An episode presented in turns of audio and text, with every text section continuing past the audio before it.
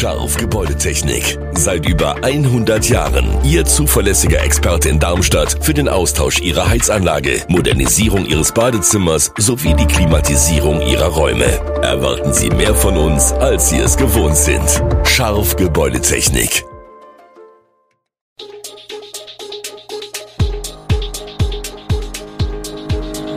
Gude, unser morgendliches News Update. Das Wichtigste aus Südhessen für Sie im Überblick. Guten Morgen aus Darmstadt an diesem 4. Januar. Die Zahl der Pendler zwischen Darmstadt und dem Umland steigt. Nach dem Darts-WMQ von Gabriel Clemens boomt Darts jetzt in Hessen? Alle Lilienspieler sind auch nach den Feiertagen in Form.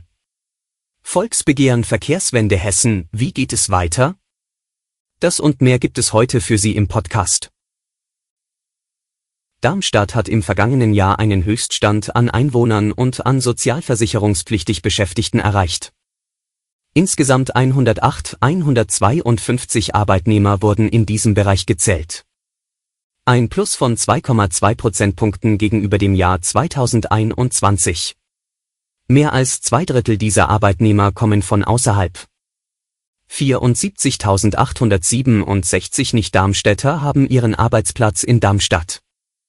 Das entspricht einer Einpendlerquote von 69,2 Prozent. Laut dem Amt für Statistik und Stadtforschung arbeiteten im vergangenen Jahr gleichzeitig 31.803 Darmstädter jenseits der Stadtgrenze. Das entspricht einer Auspendlerquote von 48,9 Prozent.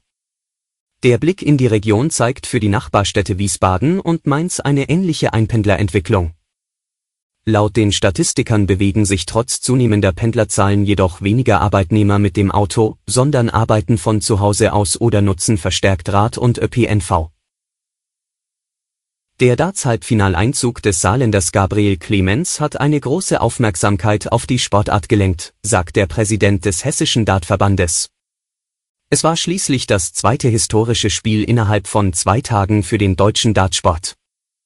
Der Hype um diesen Sport ist zwischen den Jahren riesengroß.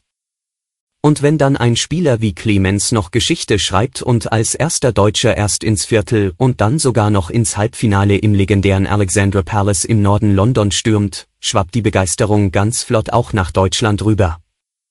Wir stellen bereits seit Jahren fest, dass das Interesse immer größer wird. Die Zuschauerquoten steigen kontinuierlich, was natürlich auch mit den Erfolgen unserer deutschen Spieler zusammenhängt, sagt Papst. Und nennt neben dem Saarländer Clemens und Florian Hempel aus Köln auch Martin Schindler als Garanten für das erfolgreiche Abschneiden bei dieser WM. Dieser wohnt seit über einem Jahr in Hessen, wirft seine Pfeile für den DSV Rotgau 02 und war bei der WM übrigens ebenfalls an Michael Smith gescheitert, nur ein Satz hatte zur großen Überraschung des Rotgaus gefehlt.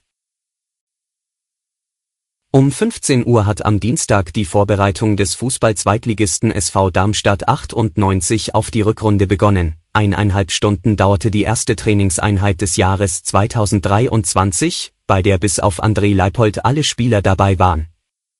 Zwar waren fast alle Spieler wieder da, aber nicht alle hatten in der jüngsten Pause alles erledigen können, was ihnen mitgegeben worden war. Viele Jungs waren krank, fast die Hälfte der Mannschaft war erkältet, sagte Trainer Lieberknecht. Aber so wie sie sich heute präsentiert haben, war meine Vorfreude zu Recht groß gewesen. Noch zwei, drei Tage wird der eine oder andere teils individuell trainieren. Das Ziel für alle ist aber klar, im Trainingslager im spanischen El Sala, wohin die Mannschaft am Donnerstag aufbricht, soll Vollgas gegeben werden. Es gilt schließlich Platz 1 zu verteidigen. Mehr als 100 stählerne Masten wollte die HEAG Mobilo ursprünglich für ihre neuen Straßenbahndrähte setzen. Jetzt schaut man genauer hin und setzt teils auf altbewährte Technik. Mit mehr Augenmaß geht die HEAG Mobilo beim Um- und Ausbau ihrer Strecken vor. Mit dicken Stahlmasten hatte das Unternehmen zuletzt den Ortskern von Bessungen nachhaltig verändert, notwendig, um die stärkeren Fahrträte für die neuen Bahnen zu spannen, sagten die Verantwortlichen. Der Mastenwald an der Kirche hatte einigen Protest hervorgerufen. Der Ausbau geht demnächst weiter, aber offenbar behutsamer. Wichtig auch deshalb, weil die baufällige Strecke der Linie 3 zwischen Stadtmitte und Bessungen durch historisches Darmstädter Gelände führt. Die Anhaltspunkte, dass nicht weiter Mast an Mast ins Stadtbild gesetzt werden soll, muss man mit aufmerksamem Blick suchen, aber es gibt sie. Beispiel Ecke Karlstraße, Heinrichstraße, ein mehrstöckiger Wohnungsneubau ist hier entstanden. Aus der glatten Putzfassade ragen in einiger Höhe schmale Metallstücke hervor, Wandanker, dazu geeignet, künftig die Fahrträte der Straßenbahn aufzunehmen. Davon gibt's noch mehr Beispiele entlang der Strecke, die voraussichtlich ab 2024 erneuert werden soll. Neue Wandanker, aber eine alte Idee, eigentlich. Die Linie 3 soll zwischen Orangerie und Karlstraße in großem Stil umgebaut werden. Die Planungen hatten Stadt, Inetz und Heag Mobilo vor einem Jahr vorgestellt. Demnach sollen Schienen und Kanalisation auf einem Kilometer Länge erneuert werden. Vier Haltestellen werden dabei barrierefrei umgebaut. Die Wege für Fußgänger und Radler sollen, wo das schmale Straßenprofil es zulässt, verbreitert werden. Einige Corona-Testzentren im Odenwald haben mit Beginn des neuen Jahres geschlossen. So bleiben die Teststellen des DRK in Erbach, Reichelsheim und Berfelden zu, aber auch andere Anbieter haben ihr Angebot eingestellt. Viele Odenwälder sind verunsichert, weil sie nicht wissen, welche Testcenter noch in Betrieb sind. Auf der Webseite des Landes Hessen finden sich fehlerhafte und nicht mehr aktuelle Einträge. Einige noch bestehende Anlaufstellen fehlen komplett.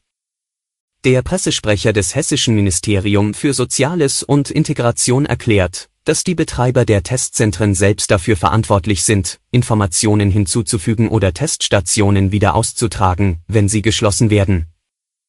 Für Personen, die einen Test brauchen, ist es schwer, nachzuvollziehen, wo das noch möglich ist. Einige Schnelltestzentren sind aktuell im Urlaub, öffnen ab dem 9. oder 10. Januar aber wieder normal.